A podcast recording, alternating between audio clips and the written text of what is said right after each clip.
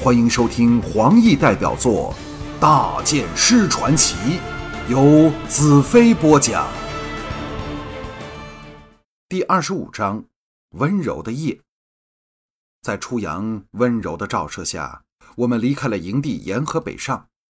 我侧着飞雪和彩柔并继而进，大黑则走在我们前面。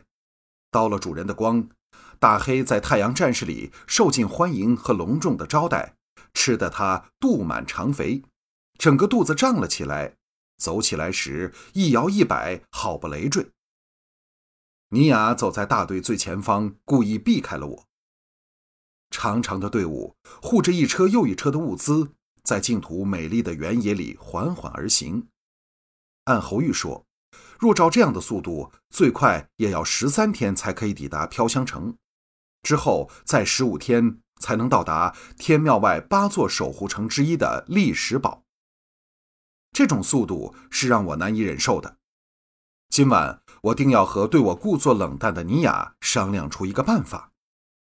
林志拍马来到我身旁，微微一笑，道：“我们马蹄踏着的是飘香和天梦两河之间的绿荫原野。”在净土非常有名，盛产斑点鹿、尖角牛和野马群。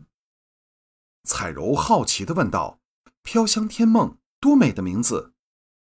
灵智慈和一笑，以教小女儿的语气道：“飘香和天梦是天上最明亮的十八颗定星之二，嵌在天上像两粒明珠。”彩柔兴高采烈，喜叫道。今晚祭司，你一定要教我辨认天上这两颗明珠呀！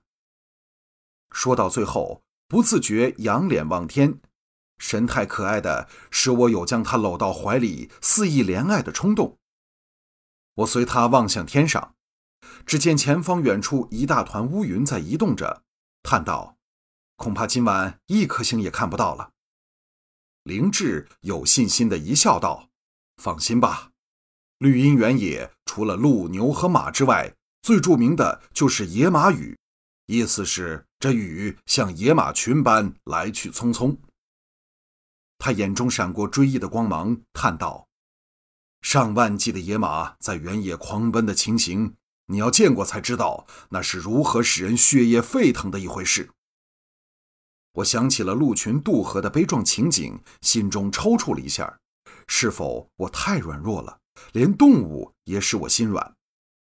说到底，人和兽的分别只是在于生命形式的不同，本质上是没有分别的。那天一直走到黄昏才扎营休息。灵智说的没错，几阵野马雨后，天空恢复晴朗，天气不寒不燥，原野的风拂来，真使人神清气爽。彩柔捧着食物来到我身旁。我望向彩柔身后，奇道：“大黑去哪儿了？”顺手接过彩柔送来的食物，拿起便吃。彩柔失笑道：“大黑已被选做了军营里最受欢迎的混蛋，只顾着享用美食和让人抚摸，连我叫他都不肯回来了。”我摇头叹道：“狗啊，终究是狗。我还以为我们的老大黑会比较有性格呢。”彩柔笑得花枝乱颤，诱人之极。我忍不住凑过头去，咬着他耳朵说：“我想搂着你睡。”彩柔俏脸闪着令人目眩的艳光，低头道：“我也想那样做。”我故作惊奇道：“你不是约了灵智那老家伙去看星吗？”彩柔粉拳捶来，不依的道：“你在耍我！”接着呀的一声叫道：“我差点忘了，你看。”他举起左手。腕上戴着一只黑乌乌的腕镯，没有任何粉饰，却黑得通透之极，使人觉得非是凡品。我一呆道：“难道这就是真巫石打造出来的？”我的心脏噗噗狂跳起来。假设我的魔女刃斩不断这手镯，就代表真巫刀的确是可以克制我的魔女刃。不过，我总不能这么残忍，叫他立即脱下来给我试试。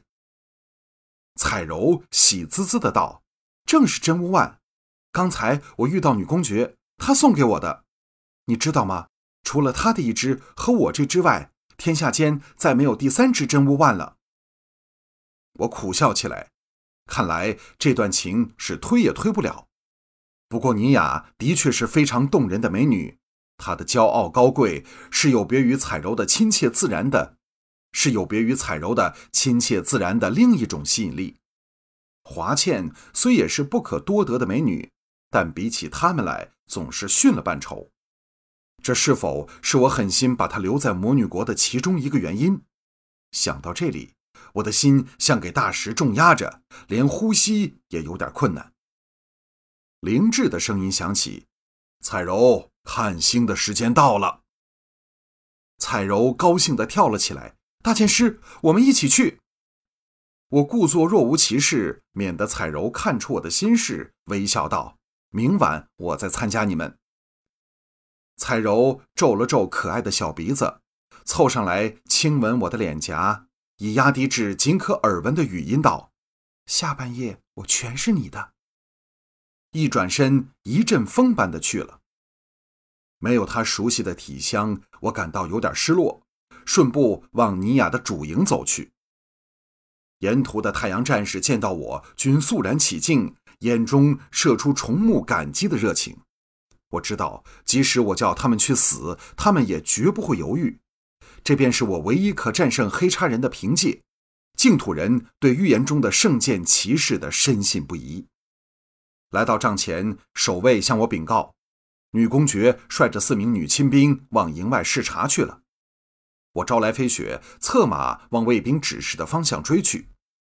净土的夜空晴朗的仿佛透明，镶满大大小小的星点，只不知哪两颗明星才是飘香和天梦。净土人是我所遇过的民族里最浪漫、秀气和美丽的，但却绝不适宜于残酷的战争。天梦河在左方远处温柔的流动，不知它的源头是什么模样。我想起了大元首，心中便像多了一条刺。这魔君应该比我更早来到净土，他会对净土造成什么样的伤害呢？假设让他得到了真无刀，我是否仍有杀死他的能力？我的剑术正在不断进步中，可是人力有时而穷，但大元首却只有一半是人，潜力无穷无尽。斗下去，鹿死谁手却是未知之数。前方一个小丘上，隐隐传来马嘶之声，我轻拍飞雪。这家伙知机的立即加速奔行，转眼来到丘顶。尼雅修长挺拔的娇躯背我而立，正凝神望向远方星夜覆盖下的漆黑原野。那四名女兵急忙俯身施礼，头也不敢抬起来。在他们心中，我和天神是没什么分别的。我虽不喜欢这种感觉，但却必须加以利用。尼雅平静的道：“你们先回营去。”四名女兵依言离去，我跳下飞雪，来到尼雅身后。对女人，我可以说是经验丰富。短短的一年里，先后有西岐、华倩、郡主、魔女、彩柔。爱情虽是一本永远读不完的宝典，但起码有一点是肯定的，就是当他到来时，连最铁石心肠的人也不能拒绝。何况……我的心肠还是如丝之软。